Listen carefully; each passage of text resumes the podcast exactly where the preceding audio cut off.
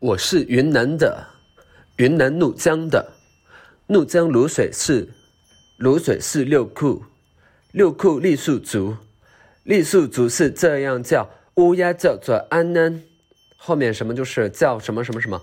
当然，我比较不理解的是香菜叫做野雀。这个野穴呢，我觉得，嗯，它就是 sounds dangerous，就是 you cannot go there alone，yeah，you need to find some buddies，yeah，yeah，香菜叫做野穴，嗯，OK，好，那么我们在这个正式上课之前呢，大家欣赏了老师的才艺表演。娱乐总是暂时的，我们劳逸结合，这个没有问题啊。大家学习压力很紧张，马上就要高考了，现在老师也啊，偶尔会带大家干嘛呢？哎，带大家去爬山啊，带大家去玩路冲啊，我们呼吸一下户外的新鲜空气，这个没有问题。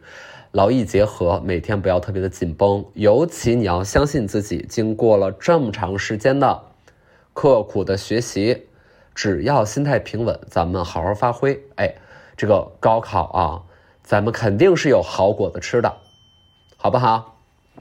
那今天的正式上课啊，上课。那今天呢，咱们讲评一下，在。大概呃半个月之前的一张试卷，这个花店的店长招聘的笔试部分啊，咱们来讲评一下这一套题。这一套题，同学们听好了，难度系数有点高啊，里边有大量的拔高题。所谓的拔高题，指的是你呀，如果哎是那种尖子生，立马拉开差距，是不是？普通的同学，咱们一般的同学不用非得追求哎拔高题。你说，老师，我就是想努努力，我想冲一把啊！你花了半个小时去答那个拔高题。你不仅没答对，没得分而且怎么样啊？你浪费了很多的时间，连基础题你都没有做好啊！有的时候放弃是一种美德啊，放弃是一种艺术啊，在恰当的时候选择放弃，那莫愁前路无知己。呃，只是当时已惘然。没错，我们今天要感受的就是一个岁岁年年花相似，年年岁岁鱼不同。嗯，人说这个是什么鱼呢？这个鱼呀，有鳜鱼啊，有鲫鱼。同学们发现了吗？老师说错了。不叫鲫鱼，哎，叫什么？哎，叫鲫鱼，鲫鱼啊！人说啊，鲫瓜子，鲫瓜子，大错特错啊！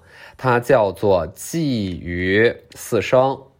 看，刚才有一些同学哎反应过来了，有一些同学啊就没有意识到，嗯，没有意识到，没关系，没关系啊。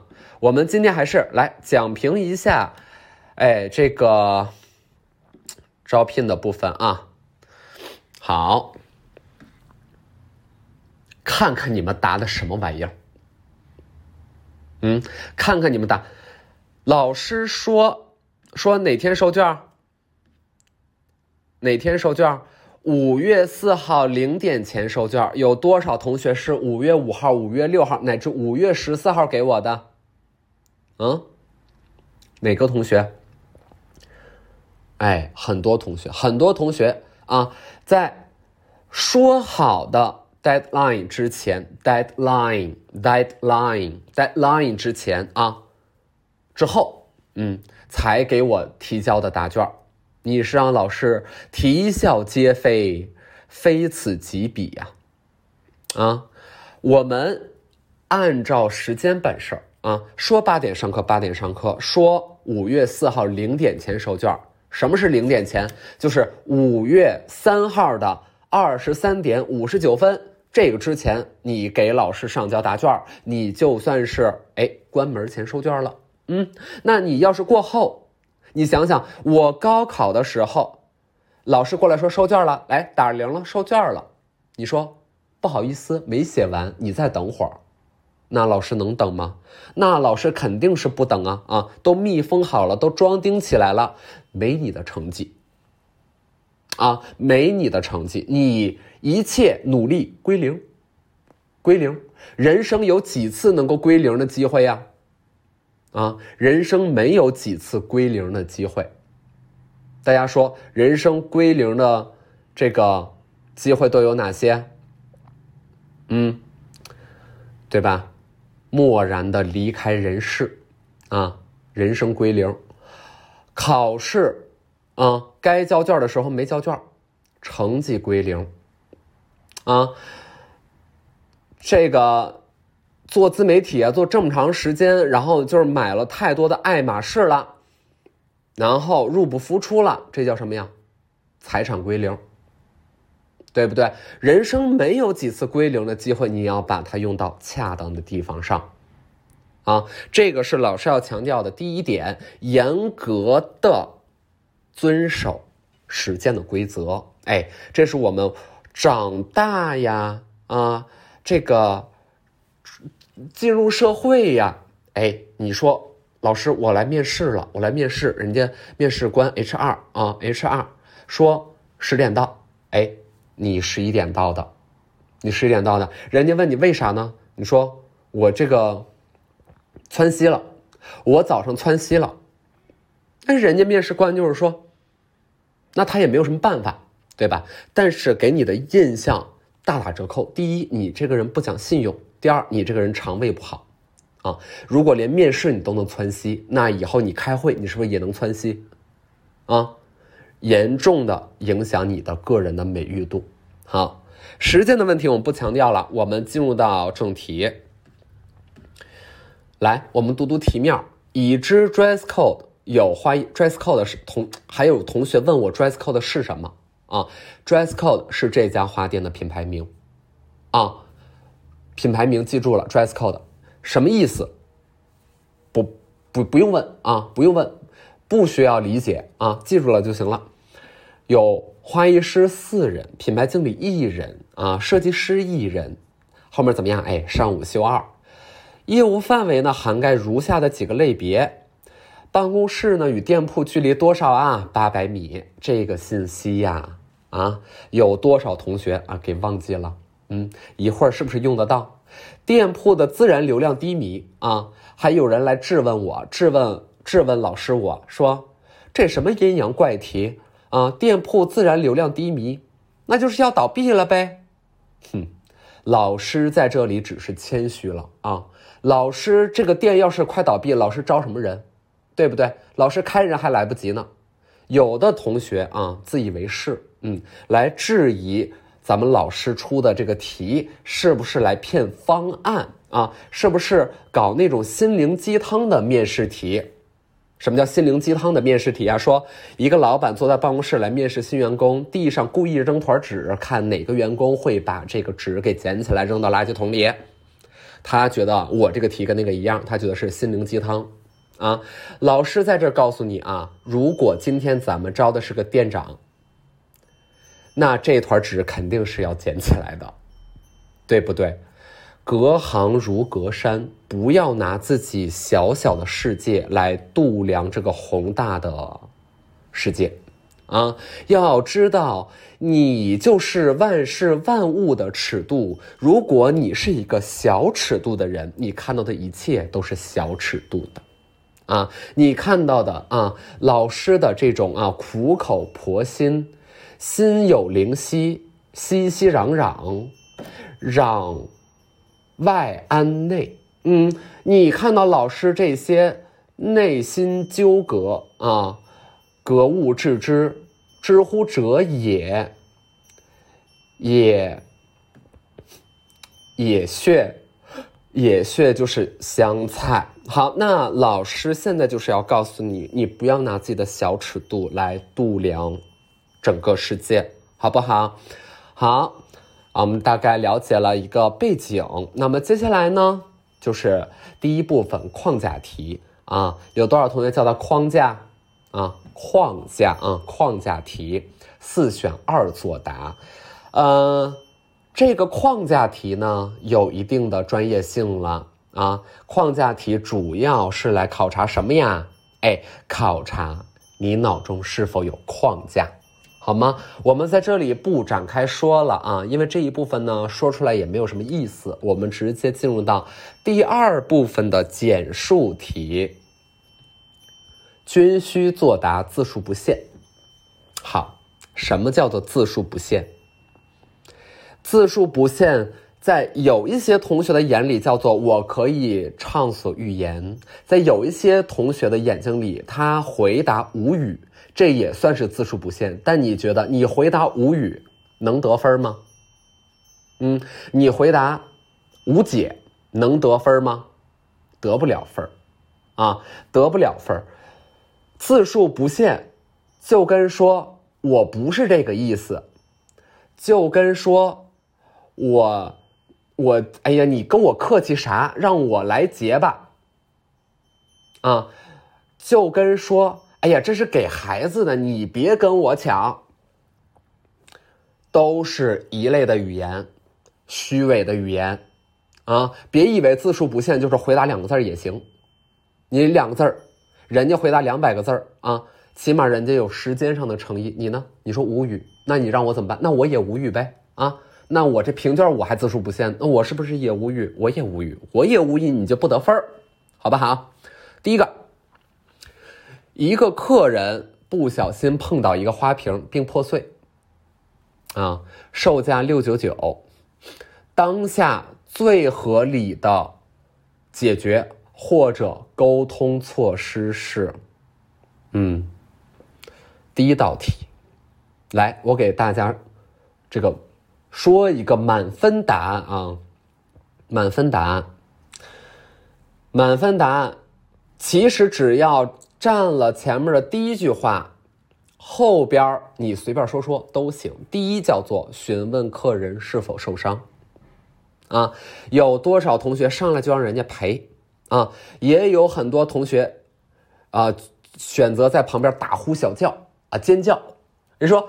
客人把花瓶打碎了，他嗷的一声啊，要尖叫，要抒发一种怎么样惊讶的情感。我觉得你很摇滚，但你不适合当店长啊。我们面对客人打碎花瓶的时候，第一时间应该干嘛？询问客人是否受伤啊。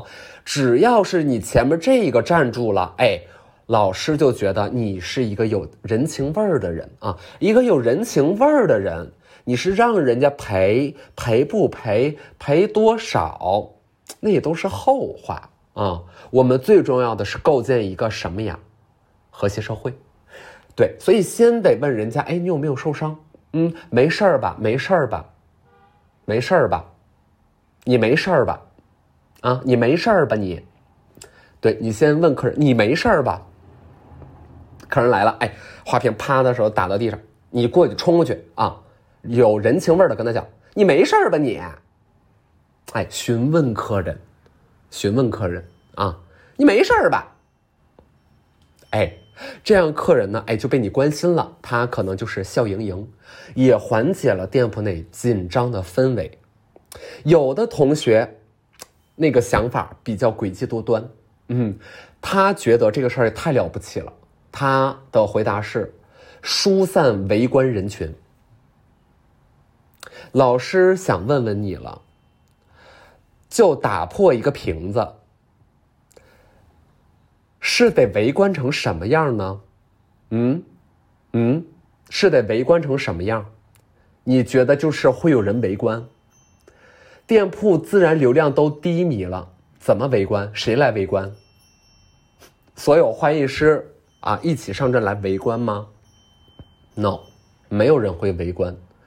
我觉得你想多了，我觉得你就是有点耍小聪明啊！开始在假设说有人围观了的话，我该怎么办啊？后面写着拉警戒带。你这是在故宫打碎的花瓶吗？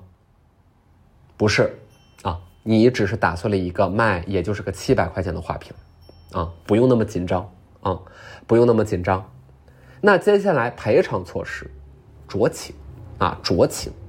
你看人家啊，本来就是有啊这购买力的，人家就是想来买花的啊，咱就让他说这个也挺好，那也挺好的，是不是让他多买一点儿？对不对？如果你看啊，他就是一个普通逛街的，或者说只是一个学生啊，他也不见得就是有那么大的经济实力去买很多很多的花。那咱们是不是也就是得过且过，也别让人家太难堪，对不对啊？酌情处理。第二题，一店员在早上开门清洁期间不小心碰到一个花瓶并破碎，哎，换了一个人了，这个时候不是客人了，是店员了。哎，而且店员呢，还不是在那玩手机给碰碎的，他在做清洁，啊，毛手毛脚了一下，或者说就是没放稳当，对不对？打碎了，那怎么办呢？有一个同学回答的非常的好，老师在这里给他一个加分，他说：“再打碎一个，好事成双。”没错，老师觉得这个同学就是活学活用了，嗯，会说一些吉祥话。哎，如果他是店长的话，我觉得你这个店长，嗯，有一些独特的精神气质。哎，看到一个花瓶打碎了，咱怎么着？啪嚓，再打一个，好事成双，啊，好事成双。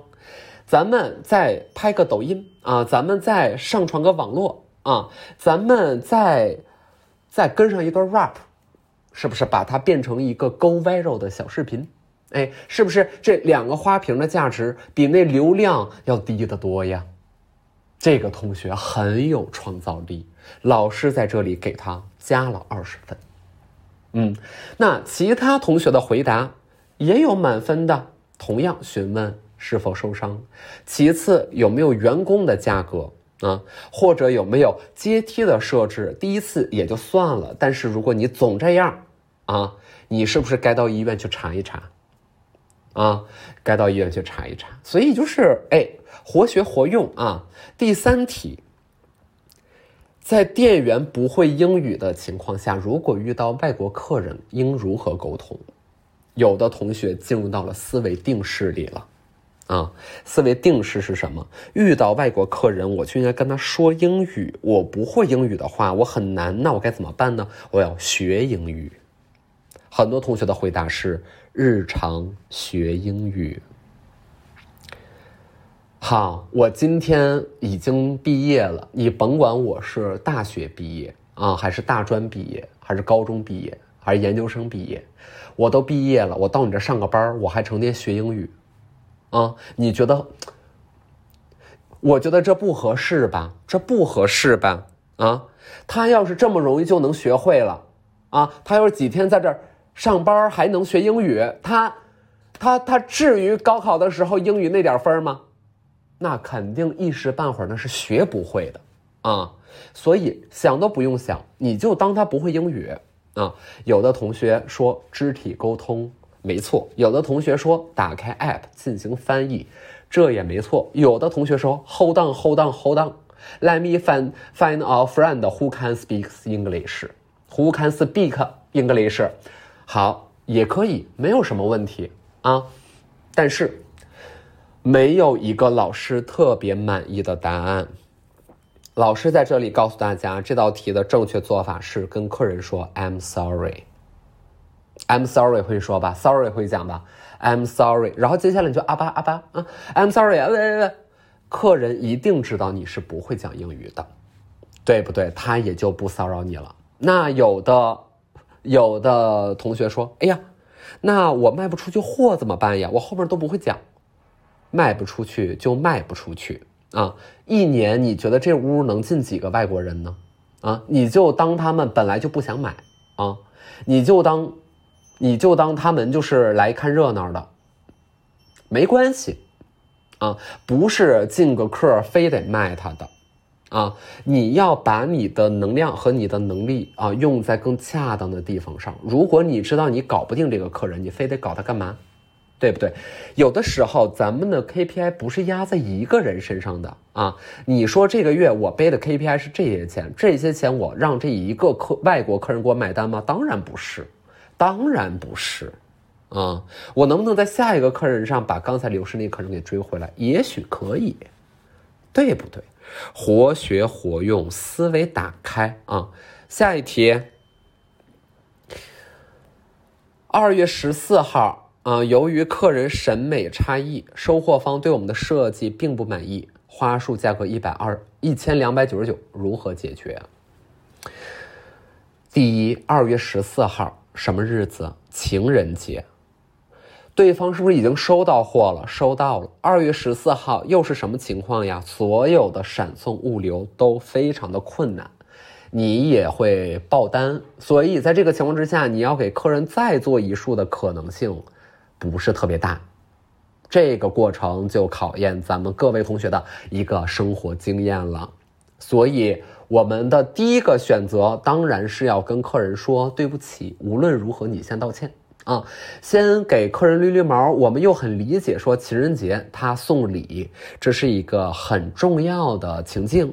那他如果对你的服务不满意，对你产生不信任的话，那这个打击可能是很严重的。所以我们应该安抚，可以按照部分比例进行退款，比如说退到一个成本啊，平进平出了，咱也不赚人家钱了，人家心态可能还会舒服一些。啊，对不对？或者我们赠他一些礼金啊，下次你消费的时候可以使用这些礼金，可以是个同等价格的礼金，对不对？他还愿意在你这儿，哎，要不再试一下吧？下一次啊，争取用一个特别好的、符合他审美的话术，咱们把这个东西再卖给他，对不对？或者说，咱把这东西补给他，送给他，啊，尽量的安抚，让人家觉得，哎，别怎么看他二月十四号选择你，说明他很信任你。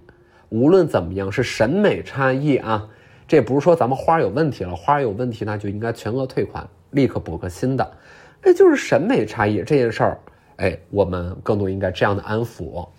有的同学回答说，对客人讲啊，我呸，你懂不懂？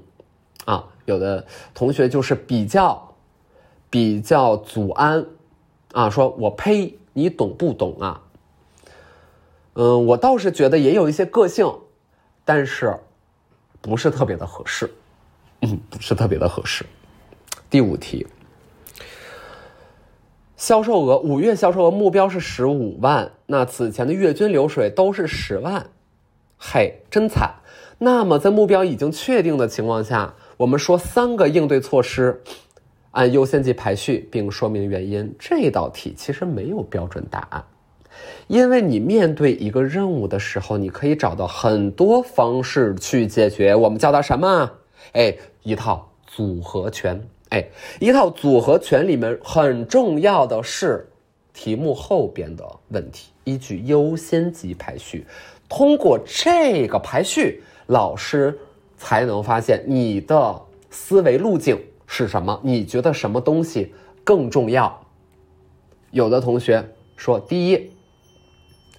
先，先就是，呃，先就是做一下保洁，先就是做一下保洁。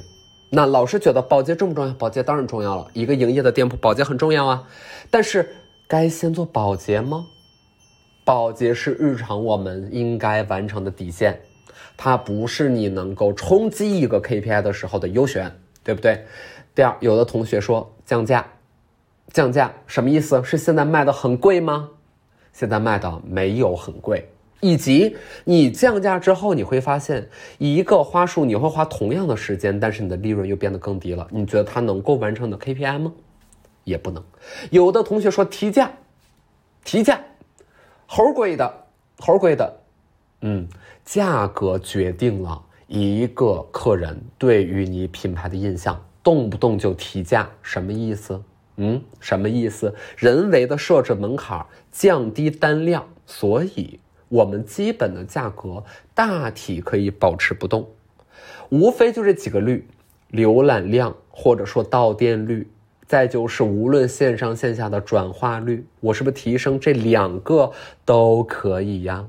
那第一，增加曝光，曝光啊，曝光什么火咱干什么？嗯，只要是在道德和法律允许的基础之上，我们让他的人气变高，这是第一。你可以想如何宣传。第二，提高转化，如何让大家觉得这个东西我买的值，这个东西我需要。五月有什么呀？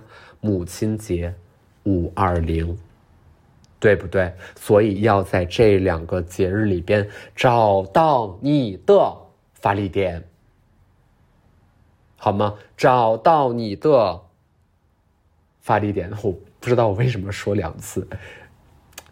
好，第六，每日例会有必要吗？为什么？绝大同多数同学都说没有必要，因为就是懒。啊，这里边绝对夹带私货了啊！因为就是懒，嗯，每日例会。一分钟的例会是不是例会？五分钟的例会是不是例会？老师就是很爱搞这个形式主义啊！例会不是说所有人都得在板凳上那么坐着，或者说像发廊一样站门口一排训话，不必啊！每日例会你完全可以在线上进行。今天你的任务是什么？如果你休息，你就说你休息；如果你不休息，你应该完成哪些事情？今天我们水是不是好的？电是不是好的？音响是不是好的？香味是不是好的？昨天有哪些订单？我们今天早上几？几点该发出去？这个例会有没有必要？有的，有的。关键看你怎么定义这个例会啊！我们不是说啊，每天早上就是你怎么怎么地了，我怎么怎么地了啊？那倒没必要啊，那可以放在啊每个月啊月度总结里面去看。有的同学说没有必要，真烦。你看，你看，年轻人呢？年轻人，年轻人就是控制不好自己的情绪。第七题，第七题就是如何运转啊？四个花艺师有一个项目需要四天的时间，但是店铺还想开，那怎么办？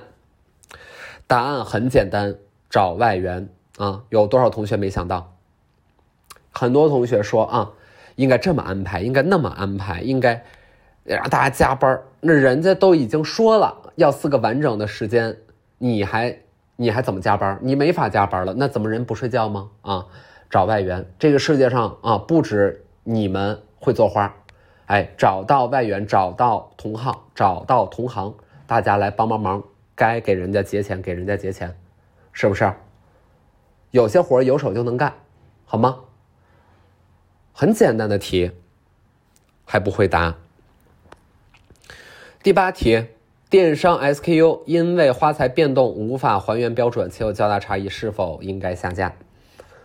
该下架有理由，不该下架也有理由。老师给标准答案：该下架，因为不符，没有放在那儿的必要，但是需要通过更新 SKU 把原来的位置和数量补上，这是标准答案。另外一个标准答案，不该下架。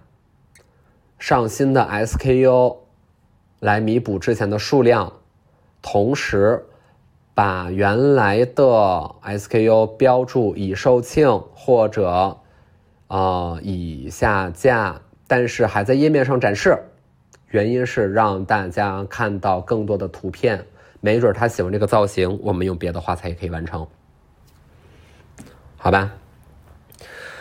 最后呢，一个部分畅所欲言，四选二作答，字数不限。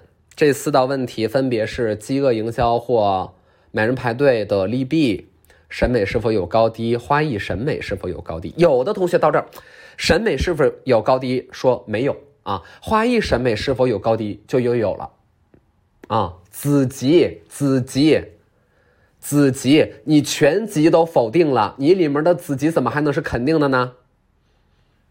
这个数学呀，真的是劣迹斑斑的养活大企业，兢兢业业入不敷出的小店铺，哪个对社会的贡献更大？为什么？多好回答！问的你是贡献，贡献不是很好衡量吗？啊，多少就业，多少创收啊，多少纳税，那肯定是前者呀！别给我扯那些什么别的啊，劣迹斑斑，该处罚处罚。但是我问的是贡献的这一部分，我们只看左边啊，右边你可以下一题另说，对不对？最后一道题，我选择规则还是道德？就剩五秒了，我选择我选择那个道德吧，反正这题你怎么说都行。下课。